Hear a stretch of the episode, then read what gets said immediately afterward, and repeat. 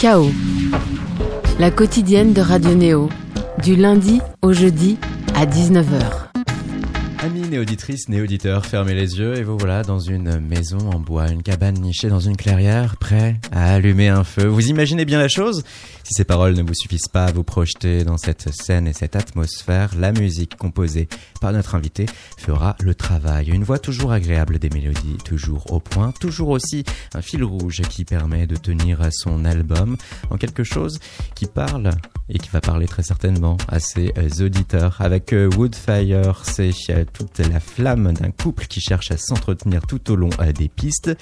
Et avec nous, son auteur. Bonjour, Cocoon. Bonjour. Cocoon, à, savoir Marc Domaille, maintenant en solo. C'est la fait deux albums sans Morgan Rimbaud, mais euh, Cocoon est toujours cet esprit, cette fameuse ambiance et atmosphère propre avec euh, des morceaux qui, plus que jamais là encore, vont être par contre sur un registre premier degré, avec parfois des paroles qui peuvent être d'une grande gravité, parfois des choses qui peuvent être tout simplement euh, purement joyeuses. Mhm. On va avoir l'occasion là en une heure de pouvoir parfaitement baliser le terrain. On va commencer par un morceau, le dernier single qui est sorti avec Lola Marche, le titre I Got You.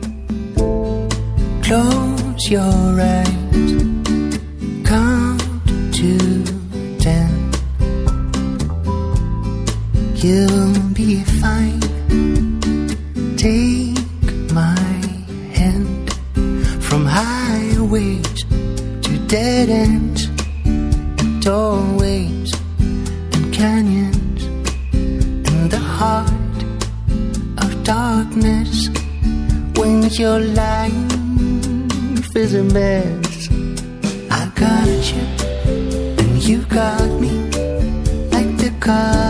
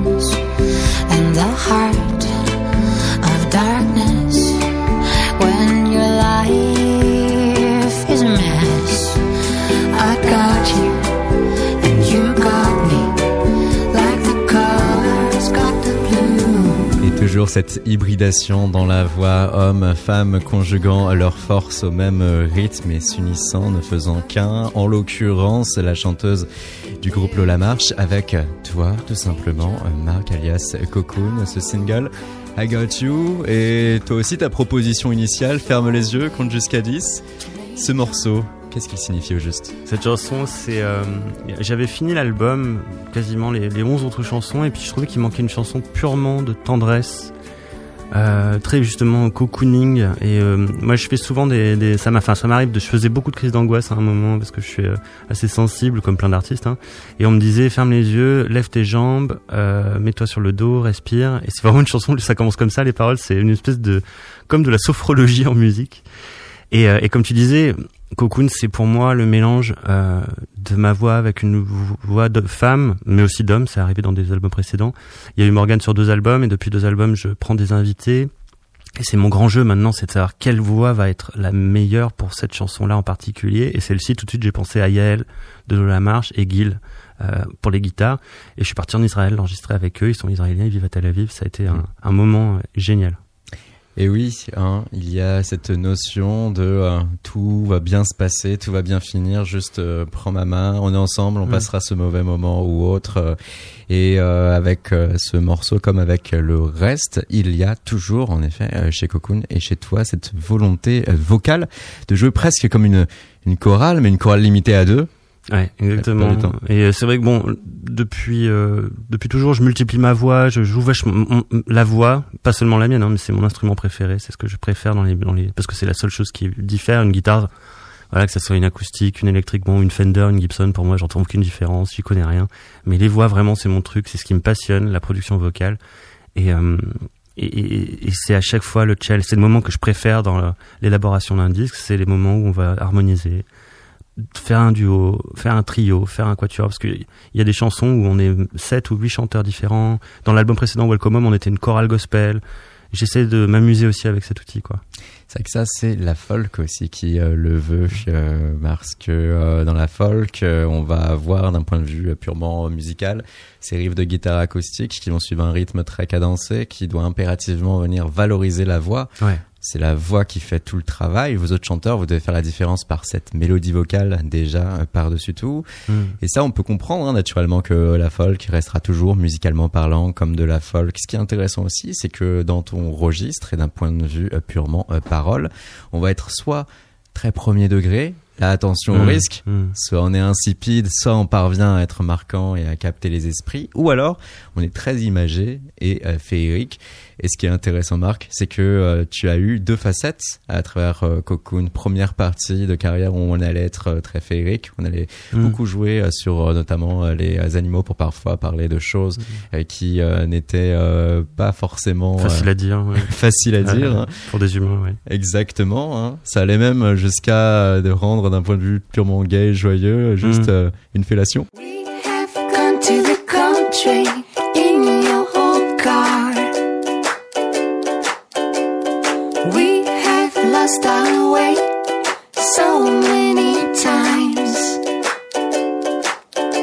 Choupi, c'était une chanson sur la sur le sexe oral et ce qui est marrant c'est que c'est mon plus gros tube aujourd'hui et que j'ai tourné ça dans un dans une chanson contine enfantine et puis en même temps j'avais eu mes c'était mes premiers euh, rapports en tout cas avec des filles euh, et, et j'étais jeune et j'avais je sais pas pourquoi j'avais envie de parler de ça. Je trouve ça marrant les chansons qui parlent de sexe et euh, et il y a des gens comme Marvin Gaye qui le font d'une manière hyper sensuelle et vraiment sexuelle. Let's Get It On, etc. Moi j'avais envie de la faire d'une manière euh, sortie de l'adolescence, euh, ukulélé, etc. Et c'est devenu le, le, tube de Cocoon il y a déjà plus de 12 ans. Euh, mais c'est intéressant ce que tu dis, c'est que euh, des fois je fais exprès de faire des paroles insipides aussi. C'est-à-dire que justement c'est du second degré. Genre par exemple sur la chanson qu'on vient d'entendre, I Got You, Like the Colors Got the Blue, c'est tellement ringard de dire ça. Genre je, je t'ai comme les couleurs ont le bleu ou comme les nombres ont le, le chiffre 2 c'est tellement de la poésie de, de, collégien et en même temps je trouve que du coup ça rend la chanson si jamais justement la musique et l'arrangement et eh ben ça peut rendre la chanson plus forte justement et mignonne et attachante et ça doit quand même être euh, un sacré tour de force et on doit peut-être avoir aussi euh, en soi un certain pouvoir lorsqu'on dit qu'on est capable euh, de rendre des chansons qui peuvent même être sexuelles finalement très écoutables y compris par des enfants, des familles qui vont s'imaginer de rien. Parce que justement dans la chanson en fait Choupi ça raconte un voyage en avion euh, toute, toute l'allégorie de la sexualité, il y a une sucette, c'est vraiment presque je, suis pas un grand fan de Gainsbourg, au contraire, mais il avait fait Annie aime le sucette, les sucettes à l'Annie, tout ça. C'était un peu un petit hommage comme ça euh, en anglais, euh. mais personne n'a compris de toute façon. Euh. non. Et, et, puis ça me va très bien, mais moi ça m'amuse encore aujourd'hui du coup de la chanter. Si je la joue pas en concert, je me fais défoncer. Et si jamais, et quand je la joue, du coup, je pense à ça et ça m'amuse d'avoir cette petite, voilà. C'est le fameux dilemme du euh, grand tube. Euh, est-ce qu'on le joue, est-ce qu'on le joue pas? J'ai eu une période, euh, bah, j'ai une période où je le, pas je le, enfin, je le rejetais pas, mais ça me saoulait un petit peu et tout. Et aujourd'hui, c'est tellement un plaisir d'avoir. Enfin, j'ai 35 ans, j'ai 5 ou 6 albums derrière moi, et, et, d'avoir eu, j'ai eu plusieurs chansons vraiment qui ont fonctionné, mais celle-là, c'est un vrai cadeau pour moi. Et puis je trouve qu'elle a ce truc au ukulélé, etc. Elle, elle représente une époque, c'est une partie de moi. Et aujourd'hui, c'est plus comme un cadeau, que je, un bonbon que je donne aux gens, quoi. Tu as parlé de Marvin Gaye tout à l'heure qui arrivait à rendre très classe euh, certaines mm. choses. Euh, toi, tu parviens également à dégager euh, une image qui va aller parfois aux antipodes des vrais contenus, paroles et autres. Mm. Tu as parlé là de euh, Serge Gainsbourg. En effet, tu n'aimes pas. Tu dis même qu'il est surnoté, surcoté. Ah ouais, vraiment. Je, je... À part, euh, il y a un album par contre qui me plaît vachement, et j'ai l'impression que c'est pas du Gainsbourg. C'est un album qui s'appelle Melody Nelson. Son album phare, l'album concept, celui qui a le moins bien marché d'un point de vue purement euh, économique. Mais je trouve que la production, et d'ailleurs Beck avait rendu un hommage avec Sea Change à l'époque.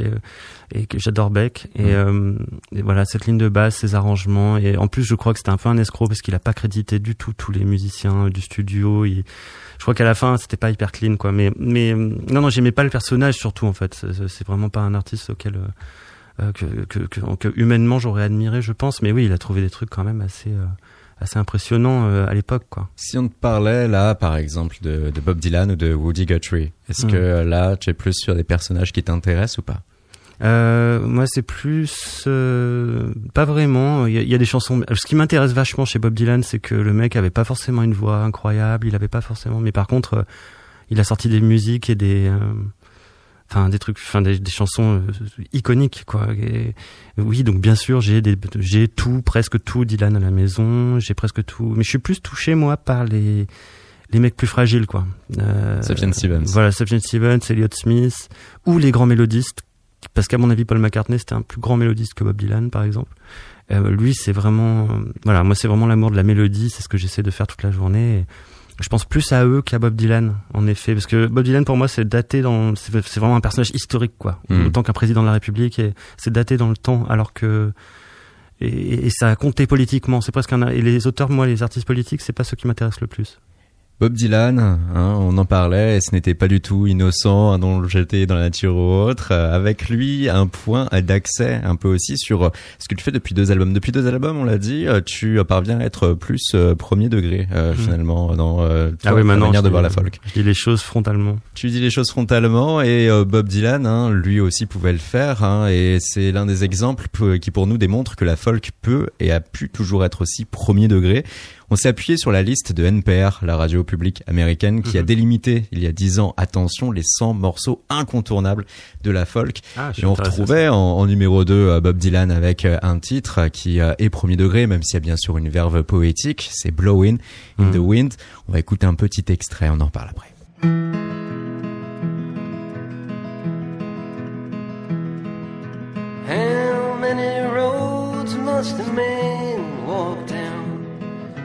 Before you call him a man.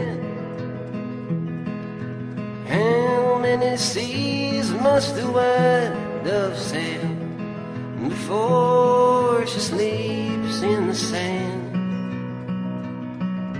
How many times must the cannonballs fly before they're forever banned?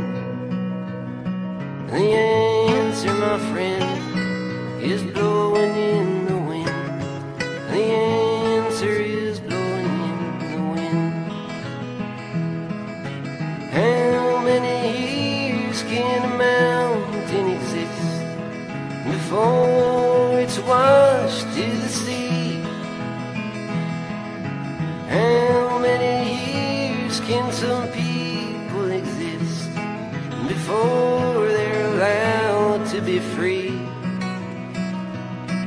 Bob Dylan, combien de routes un homme doit-il parcourir avant que vous ne l'appelez un homme? C'est comme cela que débute Blowing in the Wind.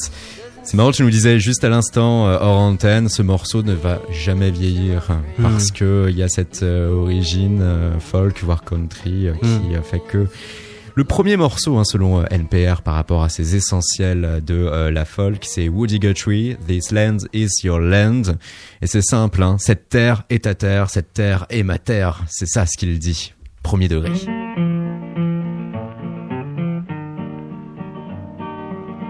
This land is your land, and this land is my land, from the California to the New York Island. The redwood forest to the Gulf Stream waters. This land was made for you and me.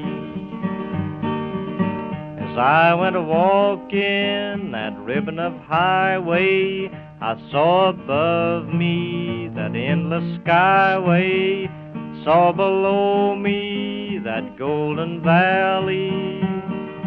This land was made for you and me. Ah, il en rigole hein, parce que ses goûts sont un peu aux antipodes de NPR par rapport aux essentiels de la folk. Non, non, mais je comprends en fait. Euh, là aussi, il parle du message. Hmm. Euh, on parle beaucoup de land, euh, dans, dans, la, dans la musique folklorique. Et je, moi, j'ai commencé la musique en ayant acheté un, un truc qui s'appelle l'anthologie de la, la musique anglaise et irlandaise des années 1800 à 1940 à peu près, où t'as des groupes comme Fairport Convention, Pentangle, Bert Jansch, etc. Donc oui, je me suis renseigné, j'ai creusé, mais c'est pas là que j'ai trouvé mon plaisir. Là où j'ai trouvé mon plaisir, c'est quand j'ai découvert Nick Drake. Mhm. Parce que pour moi, ça démarre par là. Euh, et après, Elliott Smith, Sparklers, plus cette scène-là, plus indie, mec dépressif. D'ailleurs, ils meurent tous très jeunes, euh, suicidés. C'était un truc, voilà, mon adolescence, c'était pas pas facile. J'ai pas vraiment du tout une enfance heureuse ni une adolescence heureuse, donc je me référençais à, à, à ces mecs-là. Bon, ils sont tous morts, mais euh, à Tu part- es vivant. Je suis, voilà. Non, mais moi, moi après, voilà, maintenant ma vie est, euh, et, et j'ai construit ma vie euh, en réaction à ça, et, Mm. et aujourd'hui j'ai une vie assez heureuse et tout, mais mais voilà, je pense que mes racines musicales c'était des, des mecs comme ça ou des Kurt Cobain par exemple. Des personnes que l'on voyait euh, et que l'on entendait euh, comme des écorchés vifs Ouais. et qui euh, jetaient leur trip, leur âme dans leur musique. Mhm. C'était donc ça qui t'a amené vers plus ou moins ce genre-là. Et derrière, une question qui nous semblait intéressante à te poser, c'est que euh, la folk, euh, tout aussi bien qu'on ne puisse pas la changer musicalement d'un point de vue euh, purement euh, textuel. Euh, le fait justement d'aborder des choses qui vont être soit hyper premier degré, soit hyper métaphorique, qu'il n'y ait pas d'entre deux. Toi, tu l'expliques comment toi-même lorsque tu vas écrire, à partir de quel moment tu vas te dire que ce que tu fais est juste, bien et utile, nécessaire. Hum, sur, ça dépend des albums. Euh, déjà le premier album, en général, c'est ton premier album, donc tu débutes. Tu, tu, c'est comme euh, bah, Choupi, on se disait le premier rapport sexuel ou des choses comme ça. C'est tout est découverte, quoi. Et quand t'as une chanson qui naît, tu, je sais que je disais des trucs très poétiques et euh, j'avais l'impression de, de, de, de dire des choses et, et, et de pas trop me dévoiler en même temps. Aujourd'hui, non, j'ai 35 ans et, euh, et j'ai l'impression quand j'arrive avec une chanson, par exemple, comme euh, je sais pas moi, comme justement Back to One où je dis des choses purement euh, vie, de la vie de tous les jours, j'ai l'impression que ça colle mieux à, mon âge, à ce que je veux dire. euh, je sais pas, c'est plutôt une, sensation de contexte, de, de, de la, de, la, du tempo de la musique, de la tonalité de la musique.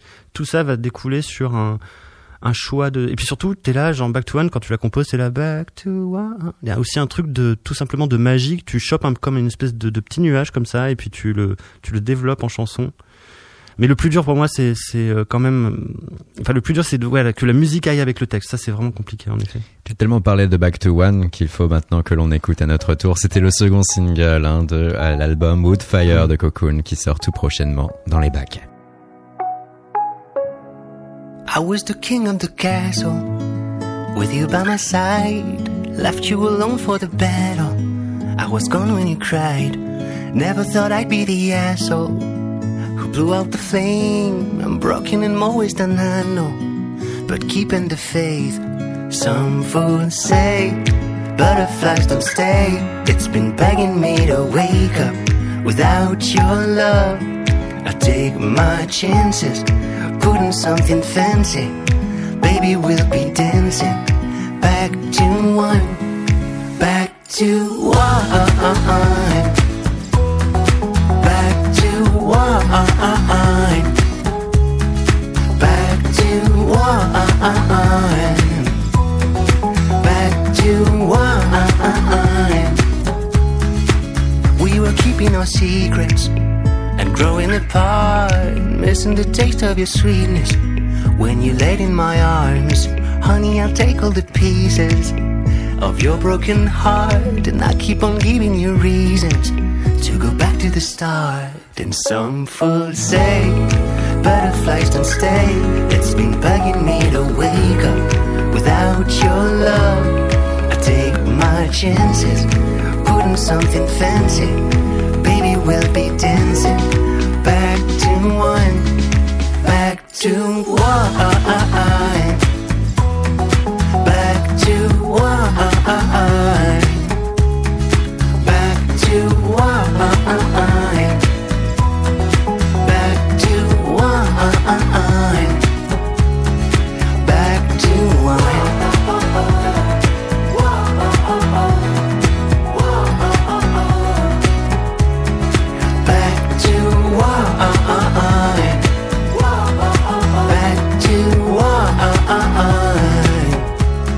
back to one. Il est sur l'album et d'ailleurs vous aurez également sur l'album une version bonus avec euh, Clou. on va en parler dans mhm. quelques instants de cela. Mais déjà, Back to One, le morceau assez idéal aussi hein, d'un point de vue euh, pur pour rentrer aussi sur l'album par rapport mhm. à ce qu'il est, à son ensemble.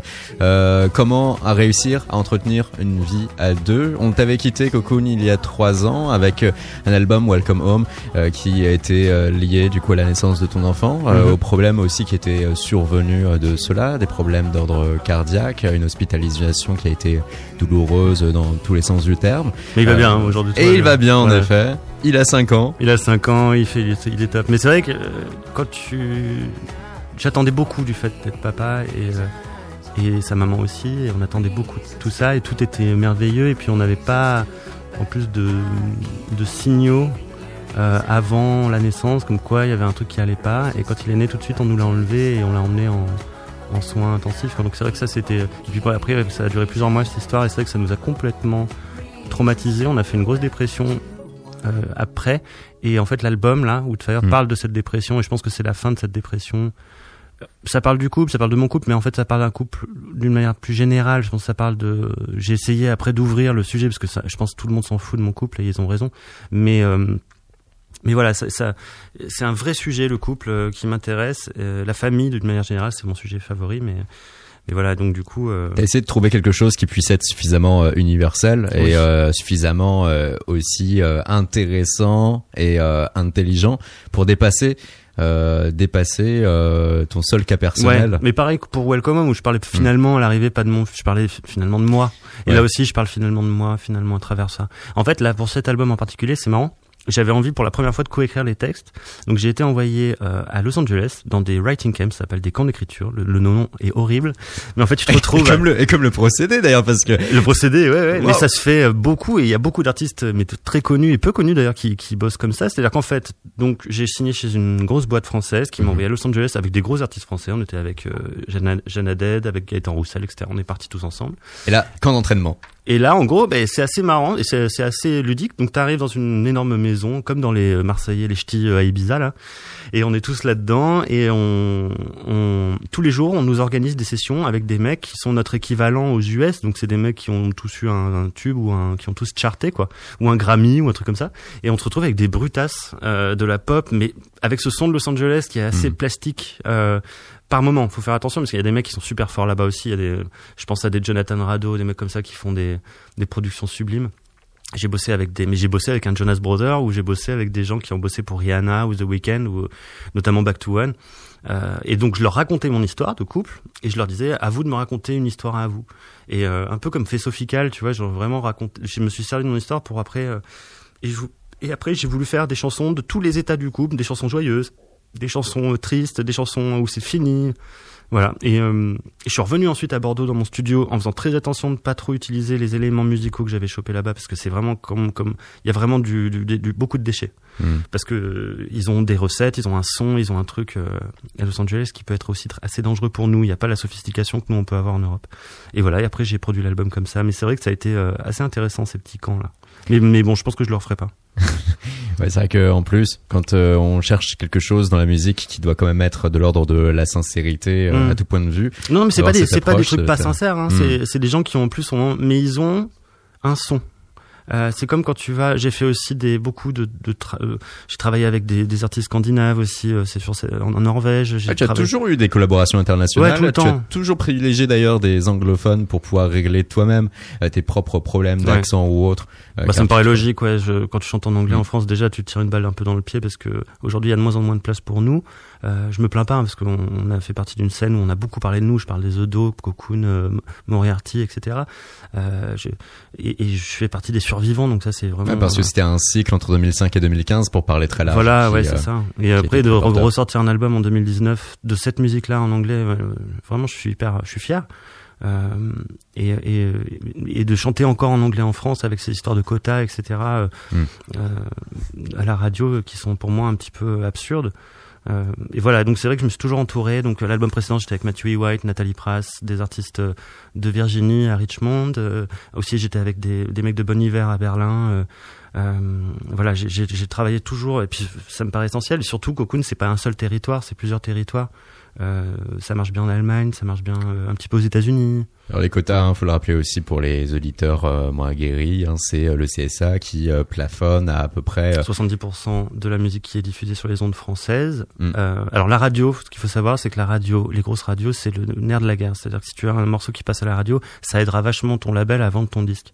Et en fait, c'est pour ça qu'il faut avoir un single qui rentre à la radio.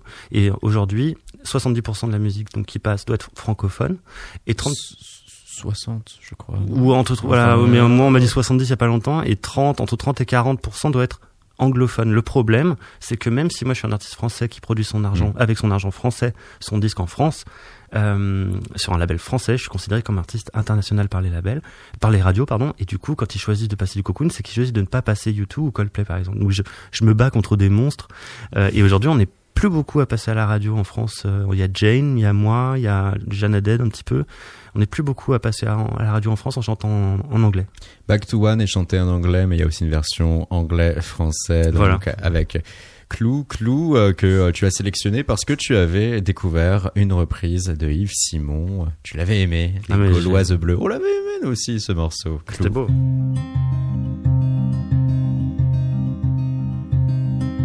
On fumait des gauloises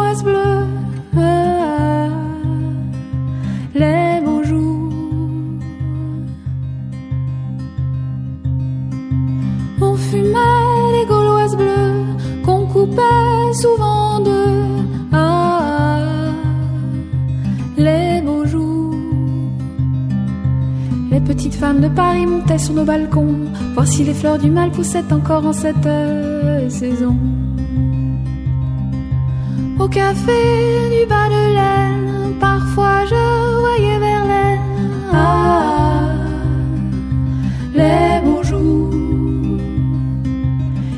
Qui voyageait au-dessus des printemps, nous disait du haut de ces nuages d'où venait le vent. Ah. Ah. C'est comme cela que tu as choisi cette voix en quelque sorte. Clou, ouais. Celle de Quelle tristesse cette chanson, j'avais oublié. Ça a mis l'ambiance. Euh, et donc j'entends cette euh, reprise sur une compilation hommage Yves Simon dont je suis fan avec tous les artistes bicos euh, de Woodkid, Asoko, etc., etc. Et elle, j'ai trouvé qu'elle avait vraiment tiré son épingle du jeu. Je la contacte sur Instagram, elle me dit banco, j'aime beaucoup Cocoon et je l'invite sur Roller Coaster, donc la chanson numéro 4 et Back to One et je lui dis est-ce que ça te dirait de faire une version française justement pour les radios françaises comme fait euh, Christine the Queens par exemple? Parce que maintenant je pense qu'il faut et puis surtout ça fait longtemps que je voulais un peu incorporer du français dans Cocoon je pense que je vais continuer à le faire et euh, et elle me fait un texte et deux jours après on est en studio on fait ça et puis ben et là en effet j'ai vu que d'être quota comme on dit ben ça changeait tout c'est à dire que la chanson est rentrée absolument partout. Et euh, et du coup c'est vrai euh, même mon label m'a dit en anglais on n'y serait pas arrivé. Back to One, lorsqu'un château brûle, mais lorsque surtout aussi on essaye de surmonter et, euh, euh, les, les difficultés à deux, toi et moi. En cela, ce morceau symbolise bien aussi le propos de Woodfire en tant que tel. Mm. Comment tu as géré la, la dynamique? Parce que euh, Woodfire va être un album qui va se tenir euh, donc avec euh, ce concept qui permet d'avoir un fil rouge de bout en bout. Ça, ça a toujours été euh, ton état d'esprit, ton état de Mm. marche. Hein. Le premier album, My Friends All Died in a Plane Crash. Eh c'était ben, un accident d'avion C'était un accident d'avion, l'album portait très bien son nom. Where the Ocean Ends, on avait deux jeunes gens qui rencontrent Mm. une baleine, un cachalot, Yum Yum, Yum Yum qui est désormais aussi le nom de ta boîte d'édition. ouais et de mon studio Records. Et puis derrière Welcome Home. là Bon, Et bah, de là, voilà, Woodfire. Et de, de tout ça, on peut se demander aussi, Marc, si euh, lorsqu'on a comme un scénario en tête, on suit derrière les mêmes principes euh, de base que pour l'écriture d'un euh, scénario, euh, par exemple cinématographique, où euh, là, il faut toujours aussi avoir des points de correspondance précis. Il faut toujours placer une mise en situation. Il faut avoir à un moment donné également quelque chose qui va s'apparenter à un élément perturbateur. Il faut aussi pouvoir faire en sorte qu'il y ait un twist avant ait exactement une conclusion. C'est comme je ça vois plus ça moi comme un roman en fait. C'est-à-dire que je fais un plan, clairement comme un plan de, de dissertation quand on était au lycée. Intro, développement, conclusion, et au milieu un, un ou deux petits twists. Alors là, par exemple, pour moi, les petits, petits twists, c'est des chansons comme Sun ou Baby, qui Mhm. sont des chansons purement pop, euh, euh, cocoon, euh, canal historique un petit peu. Baby, c'est premier degré, tu dis simplement, waouh, on a un enfant, ouais, voilà. je viens de savoir, je suis. Papa. là, vraiment, Ouais. on m'a même conseillé de pas la mettre dans le disque, celle-là en particulier. Ah mon label, mon éditeur, mes meilleurs amis, parce qu'ils m'ont dit, mais tu peux pas mettre ça, c'est tellement tarte. Et moi, je leur ai dit, les gars, c'est peut-être la meilleure chanson du disque pour moi. Et je trouve, en fait, surtout, ce que les gens savent pas. Hmm. Et je dis pas, c'est que c'est tellement dur d'écrire une chanson joyeuse, quoi. C'est, c'est écrire des balades. euh, Je pense que ici, la plupart des artistes qui ont été invités ici, des balades tristes, des trucs un peu dépressifs. Ben voilà, on fait tout ça tous les jours, etc. Et les chansons joyeuses, et je me jette pas des fleurs du tout, hein, mais c'est juste, ça me prend tellement plus d'énergie, de temps, de patience, et de, et à la fin, c'est, mais voilà, on, on- parfois on me tape un peu dessus pour mes chansons joyeuses, mais, mais c'est celle que je tiens à mettre en premier dans l'album. Car euh, la difficulté, c'est euh, ne pas tomber dans le trop niais. Ou, euh, ouais, c'est tu- dur. Une Ouais, chanson joyeuse, vraiment, ça, c'est tout de suite niais. En fait, c'est vraiment, Baby, je pense qu'il y a pas 80% de nos auditeurs qui vont dire, ah ouais, quand même, c'est, euh, si, si vous voulez la mettre, moi je, je suis fier, mais, mais c'est très pop, c'est très niais, mais euh, quand j'écoutais les Beatles, par exemple, et j'ai rien à voir, j'ai pas du tout le talent des Beatles, mais ils se permettaient des choses incroyables, euh, en termes de pop euh, joyeuse, etc. Et toi, quand t'es auditeur, euh, justement, euh, d'un point de vue euh, sincère, qu'est-ce qui va générer chez toi euh, un état d'esprit euh, cool en disant j'écoute un morceau joyeux et ça me va et au contraire, à partir de quel moment tu as trouvé un morceau euh, joyeux, niais? Quels sont tes propres capteurs de sensibilité en la matière? Hum, faut que je trouve l'exemple d'un morceau joyeux niais. Mais il y a des morceaux joyeux niais qui peuvent me plaire hein, aussi. par exemple, bah, Shape of You, par exemple, de Ed Sheeran, justement, ça a été une grosse inspiration pour moi pour ce disque parce que I'm in love with the shape of you. nanana, nanana. Pour moi, elle est, un peu, c'est un peu tarte et en même temps, ça fonctionne de ouf. Et euh, et, et, et j'admire Ed Sheeran pour ça. Et, et les- après, il y a des chansons euh, joyeuses. Par exemple, Taylor Swift, elle a sorti un morceau là qui faisait euh, oui hi, hi. Et ça, j'ai trouvé ça trop. Par exemple, là, j'ai trouvé ça un tout petit peu trop de, de sucre glace sur le gâteau. quoi. C'est juste ça. Mais quand même, Mais c'est un tube. c'est vraiment fort. quoi. mais quand même, faut être un bon pâtissier, faire un joli gâteau euh, qui Mm. puisse être euh, agréable. Et dès euh, les premières années de Cocoon, tu étais le premier à dire on a beau ne pas aimer les racistes et on a beau ne pas aimer les problèmes environnementaux, on ne peut pas les recracher sur notre musique, on ne sait pas les faire. D'autres savent mieux le faire que nous. Aujourd'hui, euh, c'est le même euh, propos. euh, cependant, la société évolue, les, les temps changent. Euh, Là-dessus, tu es resté dans ta ligne Mm. sans difficulté, ou il n'y a pas eu un tellement, moment donné Non, j'ai jamais voulu politiser euh, Mm. les textes. Ou... Donc même là, récemment, il n'y a eu d'aucune façon, en aucune Ça manière. tue toute la poésie en fait. Mm. Je trouve, même si je fais des textes assez directs, je trouve que ça reste assez poétique. Moi, ça tuerait tout. Mais ou alors dans un autre projet, mais dans Cocoon, j'ai l'impression que ça peut, ça peut être dangereux quoi. Mais il y a des artistes qui le font hyper bien. Je vois notamment dans le hip-hop, ça s'y prête vachement bien. Euh, dans, mais les, les, des, des, des artistes qui revendiquent des positions politiques ou des, même des trucs. euh, mais bon, par contre, dans ma vie de tous les jours, non, je suis très très, je fais gaffe, au, je fais gaffe à mes déchets, je fais gaffe à comment je consomme de plus en plus. On a une, j'ai une famille qui fait très gaffe à ça. C'est même limite parfois, parfois presque, euh, disons beaucoup de choses à, à gérer en même temps, mais, mais euh, Ta musique reste un médium pour parler surtout euh, de relations à deux. Et euh, avec cet album, tu euh, jettes beaucoup de choses qui ont un regard direct sur ta propre vie. Et D'ailleurs, ton dernier morceau, Everybody Knows, signifie que maintenant tout le monde sait tout. De l'autre côté aussi, euh, alors que ta tournée va bientôt euh, débuter, Mm. euh, il va y avoir très certainement une charge émotionnelle qui risque d'être très forte, non? Puisque chacun de ces morceaux ont un rapport direct à des moments aussi de ta vie euh, Mm. qui ont pu être tristes, car justement touchant directement à cette dépression vécue et par toi et par ta compagne. Le, le live, j'essaie de, de transformer ça à chaque fois. Donc, on, veut- on joue beaucoup de ce qu'on appelle le, les anciens albums, quoi, du back catalogue. Ouais. et euh, le mot horrible.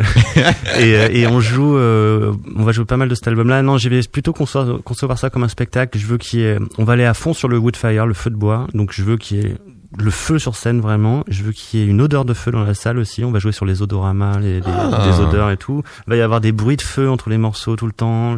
Les gens vont être vraiment. euh, En plus, on tourne en hiver là, donc ça va être pas mal. On va se réchauffer un petit peu. C'est un peu comme les cassettes vidéo. Je sais pas si tu te souviens de l'époque où on avait une cheminée euh, dans la télé. Euh, J'aimerais bien avoir cette sensation. euh, et voilà, et on, on- je suis en train de réfléchir avec mon ingénieur lumière euh, et scéno- scéno- scénographe Mhm. comment rendre par moment un feu mais genre de l'enfer où tu peux brûler euh, 38 sorci- sorcières à l'intérieur ou des fois un tout petit feu trop mignon euh, euh, où on chante juste trois ou quatre personnes autour. euh, on est en train de voir comment on peut faire ça. Et pour toi, euh, est-ce que euh, tu vas réussir à tenir euh, toute euh, cette euh, tournée justement euh, d'un point de vue purement émentionnel sans Euh, trop te rapporter voilà au contenu euh, lié? Oui, parce qu'une fois que l'album, de toute façon là, l'album est sorti, pour Ah, moi il m'appartient plus. Ouais, ça y est là, ça y est. Je suis un peu là, il est sorti il y a 10 jours maintenant et je suis un peu en je fais un peu un baby blues, tu vois, mais ça je crois que c'est normal, c'est à chaque album j'ai ce, cet état où je suis un peu bon, voilà, ça y est, c'est fini. Et là, j'ai déjà euh, commencé d'autres trucs donc euh, donc euh, non non, je pense qu'une fois que je suis en live en plus t'es es sur scène donc tu joues quand même un petit rôle. J'essaie d'être moi-même mais tu joues quand même un rôle donc non, t'essaies de pas non plus fondre en larmes à chaque à chaque note. Voilà. C'est vrai que tu as un agenda, une actualité diverse avec très récemment aussi, il y a une collaboration assez étroite avec Vanessa Paradis. Ouais, j'ai fait, écrit et réalisé son son son dernier single qui s'appelle Vague à l'âme. Et là, je travaille encore pour elle euh, un petit peu. J'ai fait, euh, là en ce moment, je fais plein de trucs là euh, pour plein d'artistes euh, différents. Euh, j'ai vraiment cette nouvelle casquette qui est la casquette du réalisateur où j'ai tout le temps des gens dans mon studio. Et en fait, finalement, Cocoon devient plus que 50 ou 60% de mon activité. Et c'est très bien comme ça parce que ça me fait du bien maintenant de je fais je fais vraiment des, des artistes genre aussi j'ai fait le single de double Baptiste W Hamon Hmm. où vraiment c'était super aussi j'ai fait Benabar alors complètement l'opposé euh, énorme star euh, de la musique populaire et là vraiment ça a été hyper intéressant j'ai appris énormément parce qu'à la base j'avais jamais écouté ce qu'il faisait et en fait euh, ça s'est trop bien passé voilà, donc j'essaie de, de, de, de, de contenter. J'ai fait un groupe électro aussi, euh, Mozambo, qui est chez Polydor. Je fais plein de choses comme ça. Et, euh, et ça me plaît bien. Oui, parce que ça te permet aussi de retrouver l'esprit original de Cocoon où tu avais euh, une collaboration étroite avec une autre personne. Mm. Là, en étant euh, réalisateur euh, ou en étant vraiment aussi un collaborateur privilégié d'autres artistes, ça te permet de retrouver cette alchimie à faire naître. En fait, je crois que j'ai toujours aimé les collaborations avec, artistiques euh, depuis toujours. En fait, que ce soit avec Morgane au début où on, on se serrait les coudes justement, elle, elle chantait sur mes chansons et elle donnait tout ce qu'elle avait. Et c'était, c'est fou ce qu'elle a fait quand même pendant sept ans euh, de me suivre comme ça dans cette histoire et de et, et aujourd'hui là, je crois qu'elle sort son premier album là dans quelques, dans deux trois mois. Euh, donc je suis très impatient de voir ce que ça va donner. Amazon, Morgan Imbo, un album qui est sorti sur Roy Music, ce single que l'on va écouter tout de suite sur Radio Néo.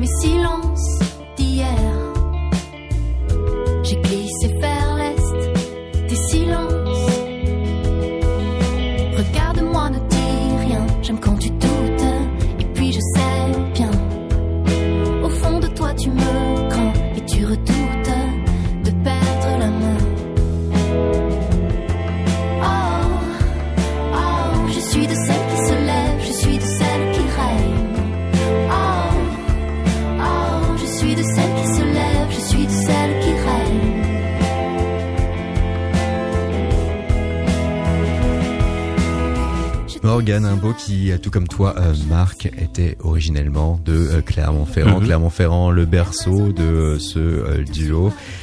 C'est depuis Welcome Home et depuis finalement la pause que vous avez vous-même réalisé en 2010-2011 Mhm. lorsque tout d'un coup il y a eu trop, trop de cocoon pour vous que vous avez ensuite pu avoir vos routes bien à vous, bien propres. Là, je suis parti à Bordeaux. au euh. J'ai fait, euh, j'ai commencé la réal et là j'ai réalisé là, un album de Stéphane Echer qui s'appelle L'Envolée. Et là, ça a commencé ma petite carrière de réalisa- réalisateur, producteur. J'ai monté mon studio à Bordeaux. J'ai fait un album solo qui s'appelle Speed of Light, un album solo plus électronique. Euh, sous mon nom, je me cherchais un petit peu à ce moment-là. Je savais pas trop quoi faire. euh, et vraiment là, le moment où tout s'est remis dans l'axe, c'est Welcome Home. Où vraiment, je me suis dit mais non, mais Cocoon, c'est pas possible. Il faut que je continue. C'est mon truc. C'est ton son, c'est Ouais, une empreinte, une ouais. identité. C'est toujours dur ça à obtenir lorsque on est Ouais, un musicien, un artiste. Ouais, exactement. Donc euh, non, non, je regrette pas du tout. euh. Et là-dessus, est-ce que lorsque tu es euh, là pour collaborer et réaliser des sons, des albums pour autrui, parfois tu en gardes un peu sous la pédale pour te dire ah non il faut pas que j'impulse trop de cocoon chez lui. Euh, c'est ça vient souvent de l'artiste en lui-même en face. Il y en a qui me demandent de mettre à fond du cocoon dedans. Donc par exemple euh, Baptiste Amon, Mhm. euh, ça ça a été, il m'a dit euh, je fais que le texte, tu fais toute la musique, je veux rien savoir. Donc ça c'est génial. Vanessa Paradis, ça a été, euh, elle m'a demandé de faire beaucoup de cocoon et à la fin c'est elle qui a retiré les éléments qui l'a gêné hein, ou qui en tout cas euh, prenait un tout petit peu trop de place dans l'arrangement. Euh, mais c'est c'est clairement une collaboration à 50-50. Et sur un Benabar, par exemple, ou un Stéphane Echer, ils ont eux-mêmes une empreinte très forte, ce qui fait que naturellement tu t'effaces pour euh, laisser place à, leurs chansons et à leurs textes. Ça dépend vraiment des artistes, mais à chaque fois. Là aussi, je travaille avec une artiste qui s'appelle Ulysses, et on fait on fait son prochain album et euh, et là par contre non, euh, elle, euh, là vraiment j'ai pas le droit vraiment de mettre du cocoon dedans. Je, je fais juste des choses qui mettent en valeur la chanson et voilà. Non mais j'arrive vraiment maintenant ça y est à différencier. euh, je fais pas que du cocoon quoi. Et depuis ce break euh, entre euh, Where the Oceans End en 2010-2011, l'album de reprises aussi notamment qui est sorti euh, Ah dans oui, la oui. foulée. Et oui, où il y avait euh, même des reprises notamment de American Ah Dog, oui, oui, oui, euh, ça avait bien de marché, ça. West, Hmm. ce que peut aussi bien faire euh, la folk hein, dans, dans ce genre Ouais. en effet. Euh, depuis cette euh, coupure, euh, finalement, tu assumes à 300, à 3000% aussi euh, Cocoon euh, comme euh, Hmm. comme jamais. Euh, à partir de là, est-ce que tu t'autorises euh, au cours euh, du futur de euh, nouvelles choses pour euh, essayer euh, de euh, recréer euh, une autre direction ou tu estimes que euh, ça y est, tu as créé un monument, tu ne peux plus y toucher, tu ne reviendras Là, pas je suis en train de faire le prochain. Ouais. Euh, je voudrais qu'il sorte très vite. Il est presque fini déjà. Et je voudrais un album qui soit à l'opposé, euh, un petit peu. Je voudrais faire un album où il y a que justement de la, euh, des balades sombres. J'ai- un album là de, de 8, 9, 10 chansons où je, je me suis rendu compte que je parlais des chansons joyeuses tout à l'heure, etc. Mhm. Là, j'ai envie de faire un truc qui soit comme une espèce de truc, euh, un peu comme a fait Cigarette After Sex ou des, des groupes comme ça, avec un seul son. euh, Mais je sais rien, c'est encore un petit peu pré- prématuré, mais euh, non, non, non, je vais euh, peut-être même un album où il y a zéro cœur, peut-être, euh, ou un ou que des hommes, ou que j'en sais rien. Je vais réfléchir aussi au côté vocal de tout ça, mais euh, et aussi un album sans batterie. En fait, là aujourd'hui, j'en peux plus de la batterie. Euh, et j'en peux plus de la batterie sur le 2 et 4 là le tac tac ce truc là presque que tout le monde fait. Et là je me suis rendu compte de ça sur mon précédent disque c'est que j'aimerais faire un album sans aucune batterie sans aucune basse. Euh, juste Comment tu Euh, poserais euh, ta rythmique alors? Uniquement par ta voix, uniquement en laissant peut faire ta faire la batterie. Un piano peut faire de la batterie de la- des Ouais. percussions euh, mais pas de son de percussion pas de son de batterie. Et je trouve ça hyper intéressant. Et euh, et il y a moyen de faire un truc assez moderne euh, justement euh, mais je, je, je c'est surtout le 2 et le 4, comme on dit, l'afterbeat. Euh, et après, autour de, de, ça, t'as des, t'as plein, plein de moyens de placer ton, ton rythme. Euh, tu peux placer avant le temps, comme fait souvent Drake, ou des, des trucs à R&B, ou tu peux placer euh, sur le 3, ou sur, comme, sur, comme le reggae, par exemple. Il y a plein de choses euh, intéressantes. Mais le 2 et 4, ça y est, j'en peux plus. Juste pour un album, s'il vous plaît. Donc, il y aura des nouveautés hein, dans le futur à travers euh, Cocoon euh, et cet album Woodfire. Déjà, lui, il est là en chair et en os. Avant la suite, avant peut-être des choses en effet qui puissent être plus sombres, marquées à part euh, une empreinte musicale différente. On va finir avec ce qui était ton tout premier single. On va écouter Spark et surtout, Marc, on te remercie pour tout. Merci à vous. Merci pour l'invite. C'était cool. Bonne année à toi. Bonne année, merci. Oh, 31, 5, 4, 3, 2. dream? Did you forget how to dream? So angry it makes you wanna scream. Think you're voiceless and no one can hear you.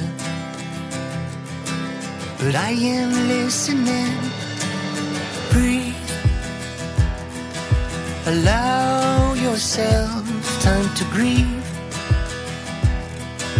The sound of your breath is relief. Think it's useless and no one can hear you. But I am listening.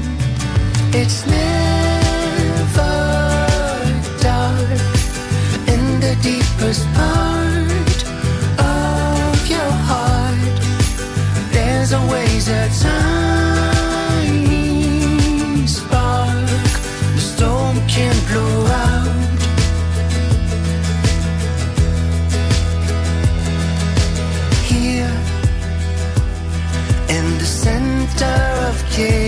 chaos and fear. Above the noise and sirens, I'm a ears. Like a friendly ghost, always near you. Someone's listening. It's never